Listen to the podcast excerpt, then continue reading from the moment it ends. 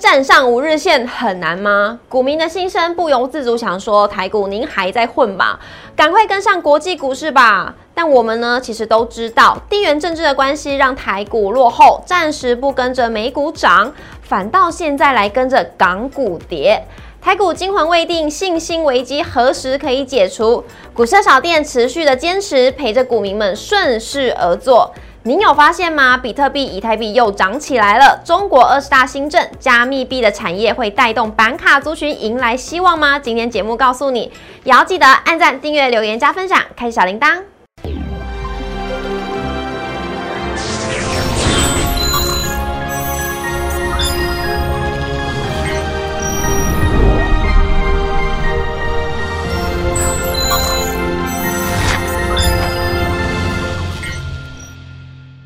股市炒店投资不断线，大家好，我是主持人 Coco。大家呢在感冒的时候就会非常非常的希望可以止咳化痰出现，但是呢，今天的台股呢，我们多希望的是止跌反弹。那今天这个反弹呢，到底会持续下去，还是只是一日的行情呢？我们今天节目现场邀请到的是林汉伟老师，老师好，Coco 好，大家好。老师，今天呢，我就直接带入重点来跟你讨论的主题就是呢，因为地缘政治化到底是不是已经淡化了？台股现在大家的信心非常的不足，处于惊魂未定的一个情况之下。但是呢，有一些族群它已经强势的打底了，到底是不是板卡族群带头先冲呢？今天节目告诉各位。来看一下我们今天大盘走势，美股是连续三天都是上涨的，但台股呢竟然都没有跟涨，而且呢，今天台积电虽然有回神了，而且带领了台股今天是开低震荡走高，再加上呢，金融股还有台塑四宝稳盘，盘中是一度上涨超过百点。可惜的是，市场的信心不足，买气不足，最终呢是涨幅收敛，中场是收在一万两千七百二十九点，小涨了六十二点，涨幅为零点五 percent，成交量为一千七百。四十四亿，购买的部分呢，涨幅为零点零一 percent，成交量为三百三十九亿。三大法人外资今天转为买超，买超台股为二十七亿，投信呢竟然由买转为卖超，今天卖超八亿，总合计为买超六十亿。老师这边就想要问您了，为什么今天外资跟投信竟然一样，依然是在对坐，但是呢方向却跟以往比较不同？我觉得外资的部分，当然你可以看到最近国际股市的部分，美股是连续三天的反弹，所以外资原本就会跟着国际股的状况而去配置台湾相关的一个资产，所以今天我觉得外资买超台股应该没有太大意外。那比较意外的是投信 F 轮反而在这台股相对风雨飘摇的时候，反而转为卖超。我觉得也跟股民信心不足有关，因为今年以来你会发现到什么零零五六啦、零零八七八啦这些所谓的一个受益人数都创了新高，也代表说很多人就不断在定期定额买入这些所谓高股息啊，或者说买入零零五零相关的基金。但随着大盘这个一万四、一万三，现在看起来连一二六八都跌破，我相信很多人他现在会选择，那我暂时不要扣款了。嗯，所以就导致到哎，看起来头先的买盘开始有一点中气乏力，那我觉得可能就是。要去观察一下，如果说台湾的股民信心没有办法很快回稳的话，可能大家所期待的投信的大军回笼，哎，这机会会降低。但只要外资的买盘能够回流的话，我觉得台股还是有机会慢慢往上呈现垫高的。嗯，那现在的台股呢，真的是处在于股民的信心非常的薄弱。虽然今天呢，台股是有一点点小小的反弹，大家就还是很好奇，说这到底反弹会持续下去，还是呢反弹我们就要先离开？那还是先可以继续的留在场内？那呢，其实呃，跟台股的涨跌最有直接的关系，就是经济跟政治永远都是绑在一起了。因为其实市场上还是非常担心台海危机啦。那现在台股暂时是跟美股是有点脱离的，没有跟涨，反而是跟着港股在走。有没有看到这几天的这个港股的这个数据啊，都跟台股的走势其实蛮像的，蛮雷同的。那我想问一下老师，这个地缘政治到底什么时候会淡化？呃，我觉得，当然你说台海危机会不会明天之后就不谈了，应该是不太可能啊。但是因为这一波其实台股因为台海危机已经出现了比较明显这种信心的崩溃，外资的一个逃离，所以来到这相对低位阶，我觉得这样的利空消息它不会天天都影响。我们讲一个很简单的例子，俄乌战争从二月份到三月份是最严峻的时候，对，全股是崩盘，到现在俄乌战争还在打，但你有没有因为俄乌战争看到股市在跌？其实没有啦，连这个俄罗斯要试射核弹这样的一个这么可怕的消息出来，德国股市同样也给你站到季线之上，也代表说这种地缘政治不是经济的利空的话，我觉得它都是短暂的一个影响。那但以极短线来说的话，大家可以发现到，我们昨天节目有跟大家谈到金融指数的一个问题嘛？是的，因为很多港股当中的成分股都是金融指数的成分股，所以港股在大跌的时候，但连带到呃被纳入到金融指数成分股的台积电跟着往下跌。那昨天在金融指数在昨天晚上美股部分已经出现强弹了，所以这个时候我觉得对于台积电来说，最少它的一些什么六大利空、五大利空里面当中有一个这个 ETF 的一个卖压利空，应该能够暂时做一些淡化动作。所以这个时候只要港股不要再出现连续破底的发展的话，我觉得对于台股来讲，最少这个地缘政治可能还会影响下去，但要造成恐慌性的急跌，其实机会会比较低一点。那另外要关注到台股的部分，你看台股的加权指数，今年我觉得其实台股要留意到它有一个比较不好的惯性是，当台股创下新低量之后，嗯。过没多久就创新低价，是的。所以如果说在接下来，因为我们接下来就进到十一、十二月份，理论上应该是台股所谓的比较容易反弹上涨的季节。那这段时间里面，我觉得量能不要再说了啦，真的再说到那种一千五百亿、一千四百亿，那但你说台股这个所谓的一二六二九会不会失手？我觉得可能就还有这样的一个机会。那我们其实上次也有跟大家提到说，哎，可能台股这阶段要留意到它的一个。所谓的一个技术面的修正测量满足点到哪？其实这个是在九月二十号蛮久一段时间的嘛，已经一个月之前。一个月之前告诉大家。那那个时候我们其实是从这个费波那契数去计算，就从 A 波的一六八一到一三九二八算出来，A 波的跌幅大概两千八百多点。那 B 波反弹后，C 波的跌幅，我们那时候跟大家讲说，最坏的情况。西坡等比跌幅是一二五九二，是，对吧？结果现在的一个指数低点到一二六二九，其实非常接近的，差三十几点不到。所以你说这时候台股再跌，我觉得技术面的测量满足点已经到了，因为。我们讲说这个，你要说它是巧，还是说真的是这么的神准？我觉得其实都是这种冥冥之中啦。整体上来看的话，都会有这种等比的一个所谓跌幅来做一个相关的一个技术面的测量。所以既然已经到相对低档区了，我们就要去观察一下，那接下来有没有一些更多的利空还没有发酵完毕？嗯，刚刚已经提到了地缘政治的利空，嗯，它是短期的冲击，它不会是长期的冲击。我们再讲近一点的，八月份那时候大家不是很紧张嘛？然后这个中国六大。六大军区把台湾包围起来，包围起来了。嗯，那后面八月、九月份台股是跌，是涨还是跌？它其实还是往上反弹上去了嘛。所以也代表说你现在会很紧张，但是我觉得除非真的马上就出现非常严峻的情况，那不然我觉得这种过度的恐慌、过度担心是没有太大意义的。那另外我们讲。今年以来，让整个全球股市最害怕就是，哎，一个美元指数转强嘛，一个是美债利率走高嘛。但这两天你会看到美股为什么强弹？因为美元开始跌了，因为美债利率开始下来了。所以在整个国际的资金面的利空慢慢淡化里面，我觉得。台股其实离这个一二五九也很近了啦。你到一万两千六百多点，我觉得再杀股票没有太大意义。你不如等它的技术面反弹开始会发动的时候，其实台股会越走越好。所以美股其实现在已经已经算是止跌了，止跌回稳了。我觉得其实应该是止跌回稳了啦。虽然说。今天其实台股这个有一点点这种虎头蛇尾，对对对，主要原因是因为美股的财报这个公布出来，微软跟 Google 的财报都不好，所以让整个台股盘中看起来是有比较大的卖压，开盘是直接往下跌，看起来快要跌破波段的低点了。但我觉得其实大家可能对这个财报有点太过于。放大去解读，嗯哼，因为我们讲说微软它主要做什么，就是做电脑的软体嘛。那财报里面不好的内容是因为 NB 的销售是不好的，那这个我觉得是大家都已经知道利空。嗯，那在 Google 的一个财报不好是为什么？因为广告业务的一个衰退。嗯，那广告业务衰退，你想台湾哪一个公司它做是做广告在台股上市的？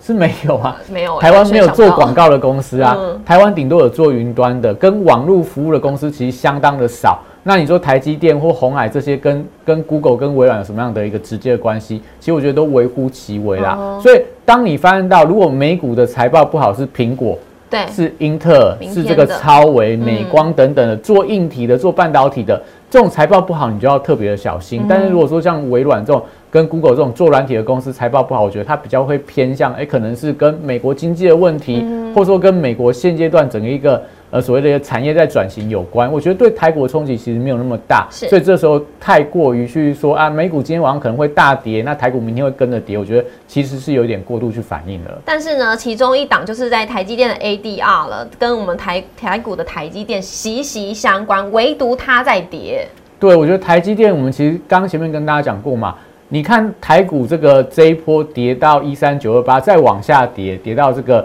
我们讲西破的低点一二五九二嘛。是。其实从一万三到一二五九二一万两千六百点这段时间里面，台股大多数股票都没有破底，嗯，就只有台积电在破底，没错。所以我觉得这就有点类似在落底之前的最后讯号，就由最稳、最大、全值最大的股票补跌，让整个指数达到它的一个测量满足点。因为如果台积电都不跌，你都有一些中小型股跌，就你会发现到台股是那一种就是。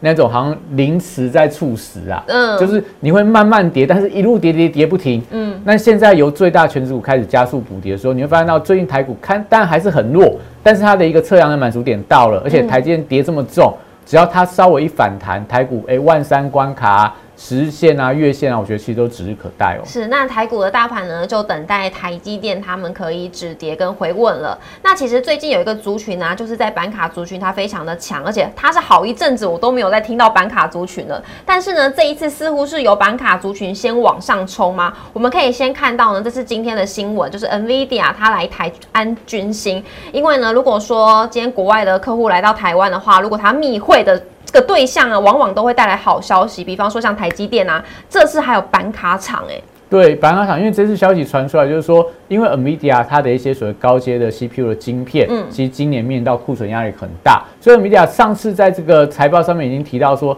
他会去寻找他的协作和呃协助的一个伙伴伙伴跟他的供应商来共同讨论怎么样去去化手上这些库存的一个压力。那代表说这一次他来来台湾，如果密会这些板卡厂的话，我觉得相信会对他们财报的数字有所改善，也就是说。可能你现在卖的板卡是一一路往上叠价，那这个黄仁勋可能就会说，那我补贴你一些资金嘛，我们让利一些，让你的这个所谓的一个叠加的损失没有那么重。嗯，所以这时候我觉得对板卡厂来讲，它基本面就是一个转机的一个利多。那所以看到这个消息出来之后，台湾今天的板卡的一个股票其实表现都很强。这样是这个六一五零汉讯，哎，台股现在是连五日线都站不上去哦。它已经站到季线之上，嗯，我觉得这种股票就有点类似之前的这个记忆体啊，之前的面板啊，之前的窄板族群啊，都是一样，利空消息很多，但已经先跌下来了。那最近是台积电在补跌，反而这些最弱势的股票开始不跌，搭配上消息面的利多，你看它股价，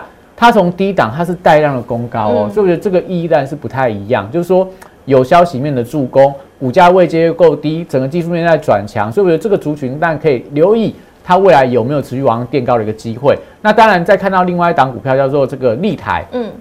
它的线型跟汉讯很像，但汉讯比立台强许多啦。那立台也是一样哦，它这个波段，你看它几乎沿着季线往下跌，站到季线没多久就会往下破线。但是它跟这个九月份那一次不一样的是地方是，你看最近是有带量的，嗯，也代表说。不管说我们讲这个板卡到底接下来有没有一些基本面的转机，但低档有出量，不管你说它是当冲量，或者说主力在这边做一些锁码的量，只要有量，代表未来有价。所以如果说它能够维持一个滚量的上攻，那股价部分今天既然站到基线之上，三天不被跌破的话，我觉得板卡族群可能都还有机会维持一个强势的轮动。但操作板卡的时候，你一定要留意到。除了刚刚讲基本面的改善，对，其实板卡族群他们过去最大的力度就是说基本面就已经放在那里，所有法人都可以知道说啊，它就是接下来不好啊，库存去化，可能财报会出现不好的一个数字。嗯，但要激励板卡能够走高，我觉得就要一些外在的一些利多因素来推动。那过去板卡大家直接联想到就是说。啊，我为什么要买板卡？因为我要挖矿。要挖矿啊！我为什么要挖矿？因为我挖矿可以赚到钱。是的。所以你会发现到板卡股的走势跟虚拟货币的走势几乎一模模一样样。对，而且我们现在截的这张图呢，就跟我们上面的截的图的日期开始是一样的，所以根本就是一样的走势。一样的走势。嗯。所以你会发现到你要去操作板卡族群，为什么最近板卡族群开始动？其实它基本面一直都放在那边。你也都知道说它接下来不好，可能接下来库呃库存去化早一点的话，明年第一季也许可以看到转机，这些都是你已经知道的消息。那为什么股价最近开始带量的攻高？就是因为虚拟货币它已经不再破底了。你看比特币的价格，它有点类似打出碗形底的一个形态。那当然也反映到就是说，最近我们刚刚前面那边已经提到了，美国十年期公债值率开始从四点三慢慢回到四个百分点了，所以。以前大家就会觉得说啊，这个利率好高，我钱通丢到债券里面去存那个一年期啊、两年期的债券，我两年到了，我可以拿利息，那债券的本金又可以拿得回来。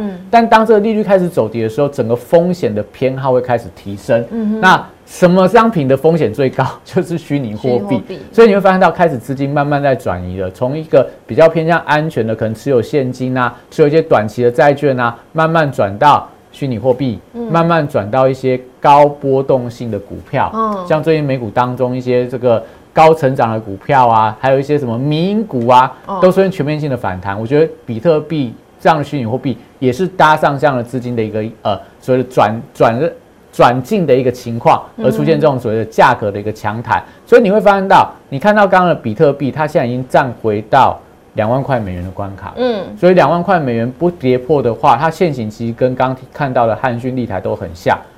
接下来汉讯跟立台要再往上冲高。那你就看到比特币价格，如果再往上走高的话，那他们我觉得就是这种推动的利多的火种还在，那股价就会持续走高。那另外看到以太币，以太币其实最近走势是比比特币更高哦，它已经回到一千四百块美元以上，即将要挑战一千五百块美元，所以代表说，因为现在主流的挖矿货币就两个，一个叫做这个比特币，一个叫以太币。那以太币因为它已经做了一些所谓的一个。挖矿的一个调整，但整体上来看，只要这个价格能够维持走高的话，代表整个虚拟货币的火种还在，那大家可能会重新想说，哎，那我如果再挖矿还是能够赚到钱。我就愿意用更高的价格去买相关的板卡，买相关的 CPU，所以我觉得可能这个产业的一个转机，还是要看到虚拟货币未来的走势。老师，所以板卡呢跟比特币概念股是画是等号吗？对，画等号，画等号，画等号。好，那如果呢想要来看一下，就是到底哪一个族群会是现在的指标，或者是哪些族群已经跟大盘是比较脱离的，欢迎呢持续锁定我们的节目，也要记得每周一到周五的晚上七点准时在 YouTube 上面首播，欢迎大家一起来收看，也要。记得按赞、订阅、留言、加分享、开启小铃铛。荧幕上呢就是老师的 light，有任何不懂的地方，欢迎可以私讯老师，跟老师互动来做交流。里面有非常多的资讯提供给各位朋友来测来做参考喽。那我们今天谢谢老师，谢谢，谢谢，谢谢，拜拜，拜拜。